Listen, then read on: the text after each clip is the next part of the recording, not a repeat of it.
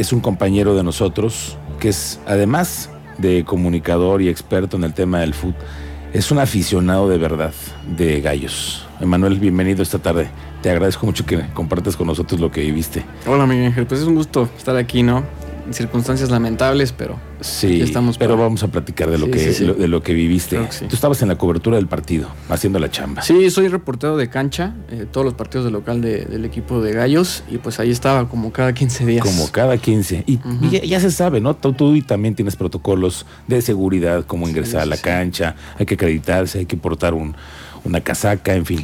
Sí, totalmente. Son desde que entras, te revisan, como cualquier protocolo, ¿no? Sí, sí, sí. Y entonces, ¿qué es lo que tú comienzas a detectar? Porque aquí la voz y los, los ojos de un periodista como tú que dices, aquí algo está sucediendo inusual, ¿no? Sí, mira, al principio del partido todo parecía estar en orden. O sea, la afición de Atlas y de Gallos, cada quien por su lado. El primer tiempo estuvo muy tranquilo. No faltaba que se porras entre ambas, entre ambas, entre ambas eh, barras, obviamente ofendiéndose, pero es algo que estás acostumbrado, ¿no? Porque normalmente sucede con las dos barras. Transcurrió todo el primer tiempo bien, eh, en el segundo tiempo hacen este mosaico, los de la resistencia. Eso obviamente quizás empezó a levantar un poco el ambiente entre las dos barras. Pero bueno, si pueden ver también el partido estaba muy tranquilo, no había ni faltas, no había nada que, pudiera detonarlo, ¿no?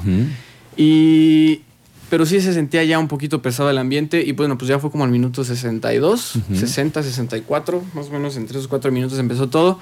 Yo empiezo a ver, eh, estaban dominando más Atlas, entonces normalmente la mirada estaba sobre el lado de la resistencia y empiezo a ver que se estaban peleando entre ellos, que había un pequeño conato de bronca entre ellos. Y ahí es donde como que doy una pequeña panorámica al estadio y ya había otros conatos de broncas al mismo tiempo, en la grada sur y se veía ya gente corriendo sobre los pasillos. Y yo ahí en la transmisión les digo, este, esto se está poniendo feo, ahorita les digo qué sucede, ¿no? No te miento, pasaron unos tres minutos, justo iban a hacer cambios de gallos, iban a hacer los cambios, estaba yo a punto de mencionar los cambios y, me interrumpí, ya ni siquiera di los cambios porque ya vi gente en las esquinas, ya dentro del estadio. De, perdón, de la cancha. Ok, ya había, ya había ciudadanos que habían caído ahí. ¿Y cómo habían ingresado? Yo intuyo, por lo que vi en esos minutos, que esas primeras personas que estaban dentro de la cancha era por seguridad. O sea, por intentando alejarse de estos conatos de bronca, porque estaban ahí nada más en la esquina y no se metían a la cancha, solamente estaban en la esquina ahí esperando la actuación de los cuerpos de seguridad.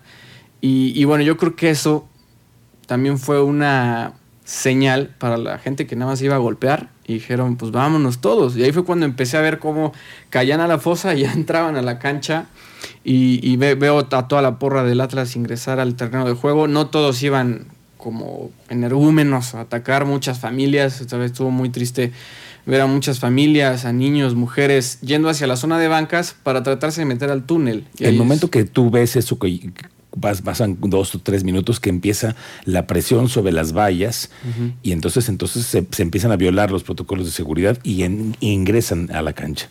Pero, ¿y en ese momento ustedes qué hacen como periodistas? ¿Corren o, documentan? ¿Qué haces? Sí, mira, yo estaba, yo estaba todavía en vivo. No, la transmisión no se cortó. Yo estaba en vivo y al lado de mí estaba un compañero de Fox Sports haciendo televisión. Los dos estábamos tratando de escribir lo que estaba sucediendo pero yo ya, ya los dos con nuestras mochilas puestas, avanzando, tratando de ver dónde nos guardábamos, no había dónde, porque como te digo, las familias del atrás fueron las que se resguardaban en el túnel, entonces también ya se complicaba ingresar ahí y por seguridad, ¿no? Son túneles muy, muy estrechos. Lo que optamos es estar ahí en la cancha, estaba ahí en la cancha eh, tratando de pues cuidarte la espalda, ¿no? Cuidarnos entre los dos. Veíamos gente pasar atrás de nosotros, adelante, con sillas, con varillas. O sea, sí, sí de repente sí tenías miedo, afortunadamente no. Yo opté por quitarme el gafet y, y, en cuanto había parte de la directiva de gallos, gente que intuyes no le van a hacer nada, pues ahí nos pegamos a ellos, ¿no? Nos pegamos a ellos para tratar de estar bien. Faltaron, cuando tú estás en la cancha, muchas veces ves a los elementos de, la policía estatal, que hace tiempo ya no los, no los vemos, ¿no? ¿Te acuerdas que estaban como tipo granaderos siempre cuidando, viendo hacia la afición? Hace tiempo que ya no, no hay tanto policía, ¿no? También lo ves. Ahí entre lo que se hablaba, digo que estuve cerca ahí de, de la directiva de Gallos, pues que hubo falta de comunicación total, porque ellos decían, es que sí estaba, el miércoles hubo una reunión, para el partido, antes hubo una reunión, pues, sinceramente ahí falló todo y sí, probablemente entre se veía más gente, ¿no? Ahí de seguridad. Oye, y el tema del personal de seguridad privada, casi siempre también uno cuando entra al estadio va ahí siempre eh, una junta, ellos los forman, los eh, ubican todos para que estén uniformados, etcétera. ¿Los viste y tuviste la, oportunidad de ver antes eso?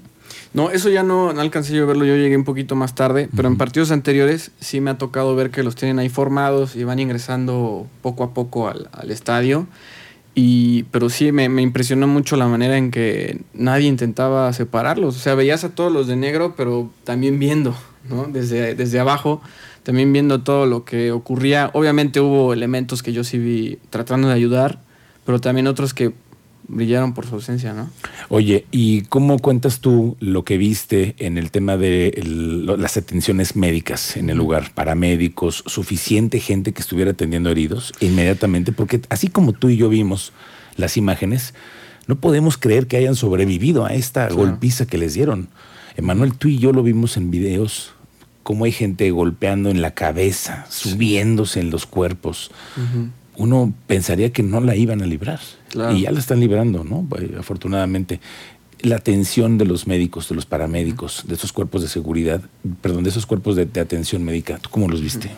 Obviamente por la cantidad de heridos que había, a lo mejor no era tan rápida, pero a mí en lo que me, me tocó estar ahí en la cancha, Hubo una persona que estaba tendida sobre el césped, rápido llegó una camilla, se lo llevó. También vi otras secciones donde no había tantos heridos, pero estaban ahí cerca para de médicos. De los videos que se llegaron a, difundir, que están ahí en las redes, sobre todo los de las fosas. Sí, que van corriendo desesperados. Sí, que van corriendo desesperados y todos golpeados. Sí me tocó ver a paramédicos llegar ahí. Yo creo que poco a poco vimos ingresar varias ambulancias. Sí, en, cuestión de los médicos creo que reaccionaron bien y quizás también por eso hoy puedan estar arriba todavía varios, ¿no? Varios de los involucrados en los videos eh, que se presumía que habían perdido la vida, eh, afortunadamente ya se ha desmentido, ¿no? Ya han dicho, él está en el hospital entubado. Una, la hermana de uno de ellos en Twitter estuvo actualizando, hasta la fecha estaba actualizando, oiga, mi hermano ya está bien, no le pasó nada más. Entonces, sí, la verdad es que se vieron momentos muy, muy. No sabes ni qué hacer. Por ejemplo, me tocó ver a Adolfo Ríos, ya hay un video donde se ve cómo se brinca hacia la cancha. Sí.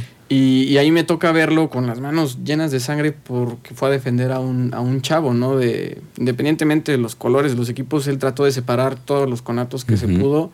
Y bueno, ahí estaba Adolfo, ahí le ayudé a, limpiarse las manos. Pero sí era una, era una zona de guerra, ¿eh? Se estaban peleando en todos los sectores. Oye, Manuel, tú aquí has estado muchos, en muchos partidos. ¿Tú consideras que la porra de los gallos, la resistencia, son porras bravas? Yo creo que en general el fútbol mexicano es un problema. Eh, si bien hay personas que no... Porque ya viendo también, si te fijas en otros videos, ya analizando, cuando está toda la invasión, hay un sector de la resistencia que sigue en su, que sigue en su lugar, ¿no? Entonces, yo creo que dentro de todas estas, de todas estas barras, sí existe gente pues lo que menos que va a hacer es, animar a un equipo, ¿no? Claro. Emanuel, gracias por compartir con nosotros esta vivencia. Eh, ¿Con qué sabor regresas al estadio, no?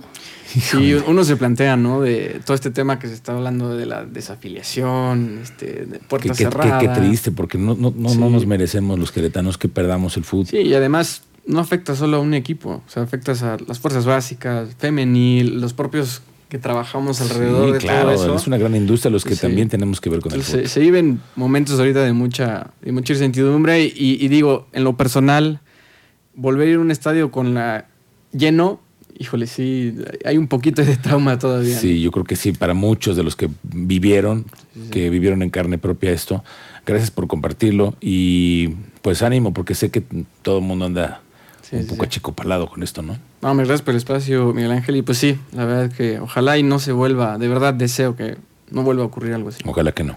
Gracias, Emanuel Macías. Muy buenas tardes. ¿En dónde te encontramos en redes sociales? Estoy en Twitter y en Instagram como Emanuel-MO y Emanuel con doble M. Bueno, nos, nos vemos pronto. Gracias, Emanuel.